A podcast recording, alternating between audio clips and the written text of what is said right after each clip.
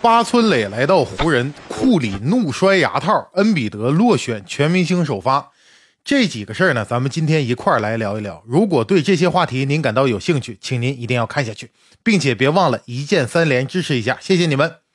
各位听众朋友们，大家好，欢迎来到 FF 球迷电台，我是春风。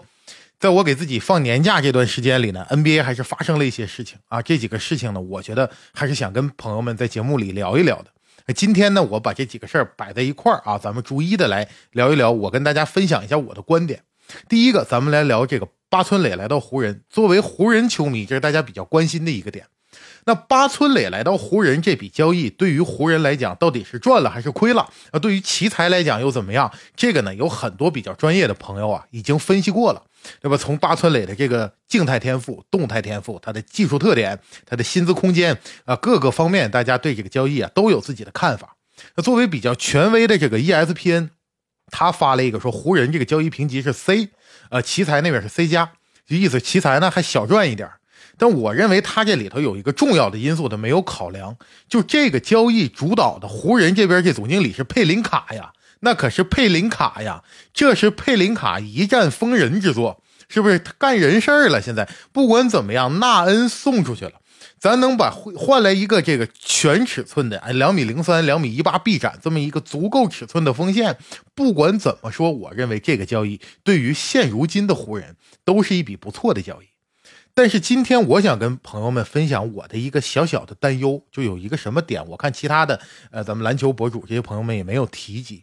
就我的担忧在于，八村垒这名球员，他之前在奇才的时候，他是有过一定的这个心理方面的这个疾病的隐患。那他这个心理疾病到底是什么原因造成的？当然，最早一开始外界有传言说他的家人呢，在一次车祸当中全部去世了。结果这个传言还没到二十四小时呢，人家他弟弟八村阿联发了一个买那个豪车，站在豪车旁边那么一张照片，这谣言自然就不攻自破了。那到底是为什么造成了他一个严重的心理疾病，并且他这个心理疾病呀，属于是三十九场比赛打不了，那这个症状就不轻了。就像那个乐福啊，包括像西蒙斯，他这已经影响他正常比赛了。所以他这个到底是什么引发的，咱们还是要分析一下。首先我们看啊，在二零二零年东京奥运会的时候，八村垒参与过一档节目，一个访谈类节目。这个节目的主持人呢是迈克尔·乔丹的女儿朱莉·乔丹，在这个对谈的过程当中，你一言我一语的，这个八村垒话匣子也打开了。他就提及过，说我童年的时候在日本，我过得非常难，因为日本它是一个单一民族的国家，它不像咱们中国呀，五十六个民族，对吧？一个大家庭没有，日本就是一个单一民族的国家。但作为这样一个国家呢，其实在日本的混血儿还不少啊，占到百分之二点几。这个你说多不多，说少不少，不能忽略的这么一个群体。那八村雷所生活的那个城市呢，又是一个小地方。就是你说这是城市也行，你说它是小镇也行。所以像他这样的长着明显外国人的样貌的黑人的肤色、黑人的样貌的人高马大的人就不多。在他成长的环境当中，就他独一份就他一个。所以从小的时候啊。他在学校也好，跟朋友之间、同学之间，他多少就会受到一点歧视，人们对他就有点排挤。这还得说到后来，他为什么要去打篮球呢？在外界媒体问他说：“你从小不是学棒球的吗？后来为什么改打篮球了？”他自己就答出来了两个不一样的答案。他第一个答案是说呢：“说我当时认为棒球节奏有点缓慢，这个运动有点无聊，所以我后来觉得篮球有意思，我就去打篮球了。”那还有第二个答案，他说我有一个好朋友，每天就是忽悠我，让我去参加篮球校队，就属于软磨硬泡吧，又非得让我去打篮球。我说那我试一试吧，我拧不过他，最后我就打篮球了。那一个人面对同一个问题，为什么能答出两个答案呢？咱们分析就大概率说这两个回答呀都不是真实的情况，都是他随时就随口找了一个理由，找了个借口，就这么一说。那我们猜测他有一个很有可能影响他决定打篮球的一个因素在哪？他是十三岁开始正式学习篮球，加入校队。那十二岁那一年，他们一家人呢去了一趟纽约，去美国旅游去了。到纽约，因为纽约这个街头文化、街球的文化就是非常丰富了嘛。他随处可见这些街头的篮球场里面，来自不同国家、不同肤色的人都在这打球，尤其是黑人，黑人篮球打得好。不管你是白种人、黄种人，什么肤色的人，大家对他都是会报以掌声、报以赞美。那这个场景对于八村垒的触动应该是很大的，所以他是非常希望通过打篮球这个手段来获得身边的人的认可的。最后呢，人家凭借着自己的努力，也是以。首轮秀第九顺位，这已经非常高了。作为尤其是日本呀，呃，不是一个篮球强国啊。之前那这么一个国家出来这么一个运动员，可以说是日本篮球运动的一个骄傲了。那八村垒来到奇才之后，原本他的这个发挥也算对得起自己第九顺位这么一个身份的。为什么引发的心理疾病呢？这事儿不就还得说到二零二零年那个奥运会。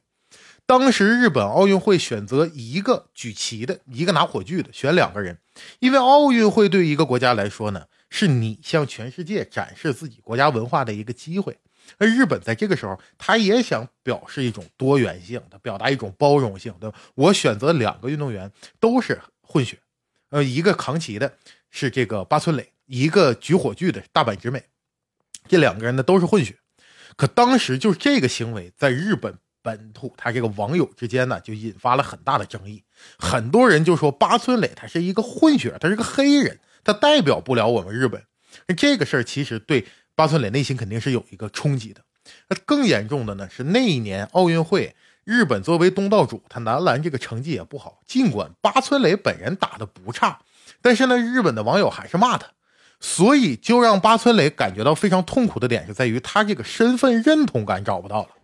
你到了美国去，八村垒当时刚到美国大学的时候，英语都说不好，说不利索，所以美国人呢又认为八村垒是日本人，那现在日本人又不认为八村垒是日本人。重点是八村垒自己怎么想，他自己啊很多次在公开场合强调，我非常荣幸能够代表日本来打 NBA，我非常荣幸能够成为日本这次奥运会的举着旗进场的这么一个人物，所以他自己的心里，他是认为自己是日本人。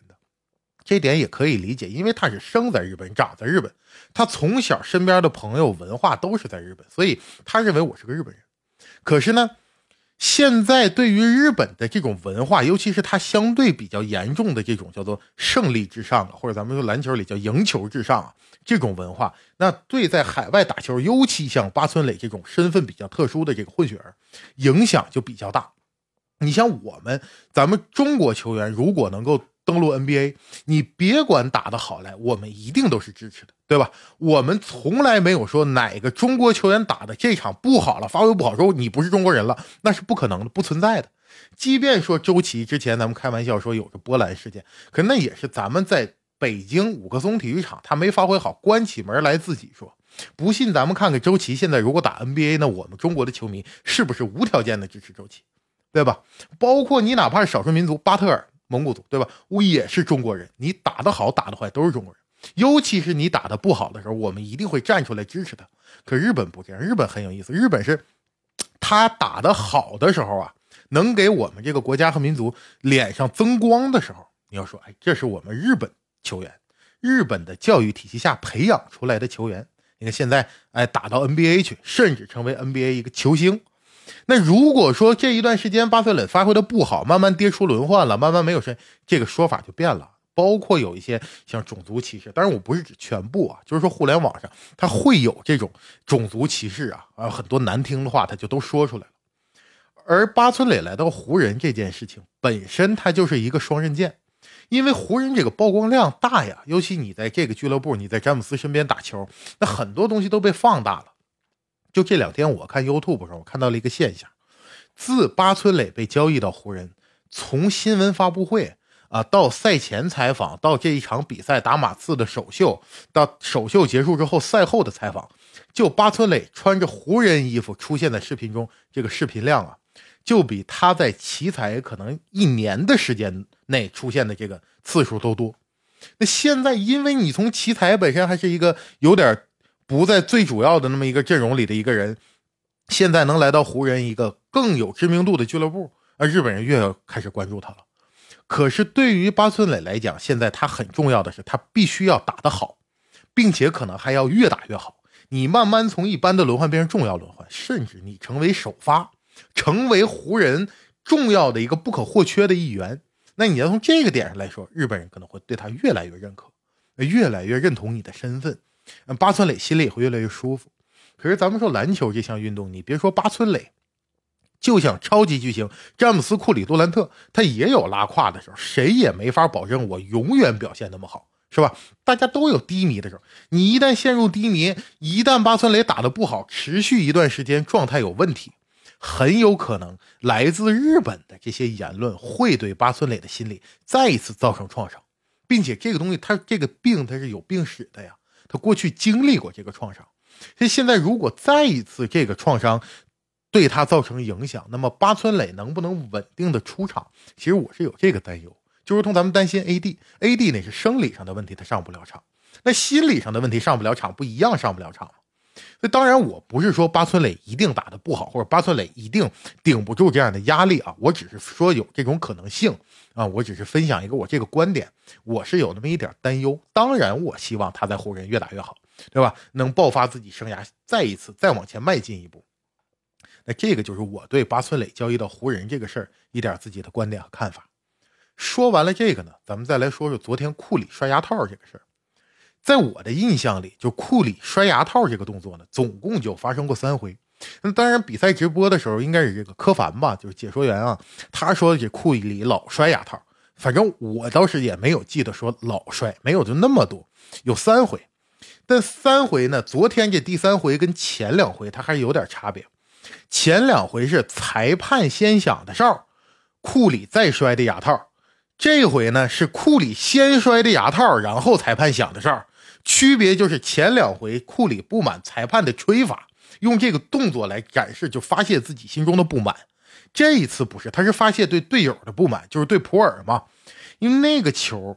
咱们有一说一啊，不用从技术层面来讨论，说那个球普尔该不该投。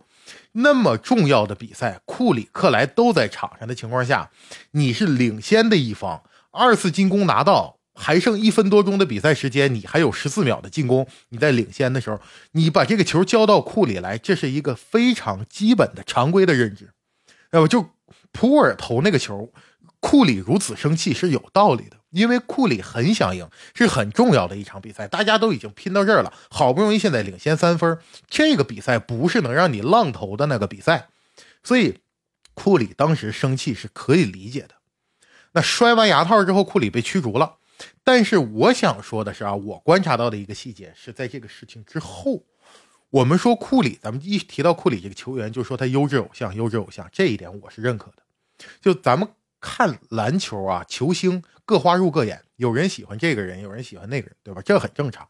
但作为已经成名的球星，他起到的在社会层面的示范作用，包括他在这个球队当中作为一种篮球文化传承者的这么一个身份，那这一点上我是非常认可库里的。我观察到一个细节是什么呢？就是在比赛结束之后，库里站在球员通道里面等着回来，等着他们队友回来。普尔过来的时候，库里过去跟他拥抱。两个人就是一下就把这个事儿说开了。注意这个细节啊，不是普尔回到了更衣室碰到了库里，是库里在球员通道等着普尔。从那个画面当中，我们也能看到库里站在那儿没动，普尔慢慢走过来。也就是说，在他的队友下场之前，库里已经提前站在球员通道等着普尔了。这个行为就已经有一种什么，就是表示有一点歉意了。这一点其实是让我还是比较动容，因为作为库里来讲，就他在金州在勇士队的身份和地位，你别说他不去球员通道等，就我都摔牙套了，对吧？盛怒之下，我一气之下，我提前离场，我走了，回家，我离开球馆。其实别人也挑不出来理，对吧？库里那个身份和地位，在这个球队当中，他有一点脾气，谁还没点脾气呢？他有点脾气很正常。但是他能够站在这儿来等待着普尔，并且跟普尔把这个话说开。在赛后采访，他还额外又说了一回，说这个比赛当中啊，我让情绪主导了我，情绪占了上风，就是我不对。这个事情非常不容易。当然，我们看，其实库里的他自己也是有这个亲身经历的。在他当时刚刚来到勇士，他还是一个名不见经传的小将的时候呢，当时勇士队的老大蒙塔·爱丽丝啊，就球队大当家，对他其实就是非常包容的。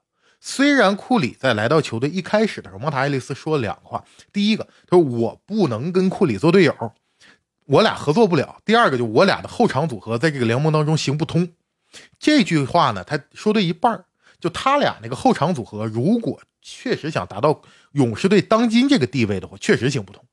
可是他俩作为队友，到后来确实合作的非常好的队友，两个人感情关系非常好。蒙塔·爱丽丝在结婚的时候，在自己队友里就邀请两个人，库里其中一个，啊，他们两个处的非常好。那我们说库里他自己经历过这样一个时代，他知道，呃，自己刚刚来到球队，作为还没那么有地位的人的时候，你这个球队老大应该如何接纳他，如何包容和保护他。同时，他自己又作为历史上最伟大的三分射手，对吧？他也知道，对于一名射手而言，心理状态有多么的重要。这个球昨天好在还是普尔自我救赎，包括是克莱那一个不讲理，对吧？那一下手是真硬，把这个球最后是拿下来了。昨天那场球要是输了，并且库里如果再什么都不表示，普尔的内心当中就会留下一个巨大的阴影。那普尔以后一接球，眼睛一瞄框，恨不得眼前就得飞过一个牙套。就他只要一要投篮，他就得想到库里气的怒摔牙套那个画面，这就会对他作为一名射手心里带来很大的影响。这点库里也清楚。所以库里回到更衣室，他稍微一冷静下来，他就想：我不能给年轻的球员、我们的后辈来到 NBA 的这些人留下这样的心理的刺激。所以我要去跟他说开，这事儿是我错了。从这一点上就能看出来，库里非常的包容，他也很善良。从不管从哪个维度来讲，他是个善良的人。作为金州勇士的这个篮球文化呀，这种包容就团队篮球这个文化，库里算是传承下去了。在更衣室气氛这一块，库里作为球队的老大，他算是做的仁至义尽。就是普尔就得争点气了，这就属于师傅已经领进门，你修行还得在个人。你最后能不能行，能不能挑起这个担子？反正我认为球队的大哥们对你的保护和包容都还可以了，尤其是库里做的算是很到位了。那后面普尔到底能不能行，那就是看普尔自己的造化吧。那么说完了昨天这个小插曲摔摔牙套这个事儿，咱们再来说一说第三个。就今天早上起来，我一看手机呢，说东部全明星首发出来了，没有恩比德。其实这个事儿呢，属于是情理之中。呃，这个还不是我吹啊。前一段时间我们一起晚上打二 K 的朋友，呃，跟我聊这个，说是东部全明星首发怎么挑。我当时猜还真就是恩比德进不去首发，因为这没办法，不是说恩比德不够好。你现在全明星投票规则就是这样的。两个后场球员，三个前场球员。那三个前场球员，现在东部那边有四个大哥，你四个人抢三个坑，就必然有一个落选。你现在恩比德落选了，大家说，哎，恩比德场均三十多分啊，近几年来 MVP 有力竞争者，其实现在带着七六人打到一个非常不错的成绩。那恩比德落选，这个话放在别人身上也同样适用。咱们说塔图姆。那你塔图姆作为凯尔特人的大当家，带领着这支球队常年处在全联盟领头羊的位置，在这个赛季啊，那现在塔图姆如果落选，是不是也有话说？那杜兰特更不用说了，历史级别的啊顶级得分手，在。篮网开赛初期经历那样一段时间混乱的情况下，杜兰特凭借着自己高效的得分能力，把篮网带到现在东部能够跟第一、第二去争一争谁是东部老大这个地位。那杜兰特如果落选，是不是杜兰特也有话说？那同样，我们再说这字母哥，字母哥在开赛初期到开赛这段时间，近些年来大有一种呼声，就是联盟现役第一人，对吧？那这样的一个人，你现役都第一人了。我东部选仨前场，我还选不上字母哥，这字母哥要落选，是不是也有话说？所以他们四个呢，一定是要有一个落选的。谁落选了，都听起来这事儿有点夸张。那没办法，就赶上了嘛。东部现在前场球员有四个大哥，绝对比较突出的这种优秀的球星。那同样说，为什么我说恩比德落选，它有一定道理呢？我们逐一来分析，还是按刚才那顺序啊。咱们先说塔图姆。你看塔图姆，他作为 NBA 年轻一代的球员当中，一个他，一个贾莫兰特，这是联盟重点扶持对象，就流量就往他们身上倾斜。尤其他们俩还都是美国人，而塔图姆现在自己呢，数据也比较争气，虽然有一些硬仗打的时候确实有点拉胯吧。那不管怎么说，人凯尔特人队伍成绩好，那边灰熊队伍成绩也不差，所以这两个年轻人重点培养，在美国本土人气非常高。那我们再说说杜兰特。杜兰特毕竟作为联盟大小王这个级别的球员呐，在联盟中征战这么多年，凭借着他这种无解的得分能力、单打的这种这种视觉效果，是吧？他肯定是已经吸引和积累了重大的一批粉丝啊，体量很大的。那这种情况下，你要投票这种形式来说，杜兰特要当选也是非常合理的。最后，咱们再说说字母哥。那字母哥虽然他不是美国本土的人，他是一个希腊人，可是字母哥的打法很吸粉。咱们别说他垫脚不垫脚啊，就是说在进攻端，就他那个开山伐木、大开大合的那种打法，暴力美学，就这种呢，尤其是作为不是那么重度的球迷，就我偶尔打开电视看一看，我欣赏一下，看字母哥那种咣咣往里干，他确实是爽。所以字母哥有一大批粉丝，尤其在美国，其实字母哥的商业价值不低的。我们看周边产品的销量、球衣销量这些方面，字母哥其实并不低，所以从这个角度来看，字母哥当选也情有可原。那恩比德在这几个维度上来看，他就差点意思。首先呢，他不是美国人，对吧？咱们说他法国也好，说科喀麦隆也好，他不是美国人。恩比德自己也不是这么认为。那他本身不是本土要去培养的下一代美国的重要的球星，同时恩比德的这个打法呢？他确实就不那么吸粉。你作为一个两米一几的大个子，有着尺寸的内线，你打的非常软，因为他老喜欢干这个，就是背身单打了，翻身跳投投个三分。他也不说非常软吧，但相对来讲就没有字母哥那种暴力美学。所以在这种情况下，恩比德的粉丝在美国本土就是比较少的。那作为投票选出的球员呢？那你要说，呃，恩比德他可能在七六人队伍当中，他的人气或者粉丝量都没有哈登高，是吧？所以这四个大哥在这竞选三个坑位，恩比德选不上，算是情理之中。当然，我理解，就是作为恩比德的球迷，可能对这个事儿心里有一点不平，但没什么。这毕竟就全明星赛嘛，大家就打个热闹。呃，不赢房子不赢地，也不赢季后赛的这个晋级名额，是吧？大家聚在一块儿就是热闹热闹。那恩比德选不上，并不是说恩比德没有那几个球星好，呃，咱咱们只是从人气啊各个方面角度来分析，他是落选也情有可原。那到这儿呢，关于恩比德这个事儿，我想分享的观点也就跟大家聊完了。那在过年这段时间里呢，我是给自己放了个年假。一周没有跟朋友们见面，今天跟大家见面，我非常开心的，把最近我观察到的一些呃事件，包括我想分享的观点，借这个这一期节目就跟大家都聊了聊，同意或不同意，您有什么想法或者高见，打在评论区，咱们一起来聊一聊。那今天的节目就跟大家侃到这儿，下期节目我们不见不散。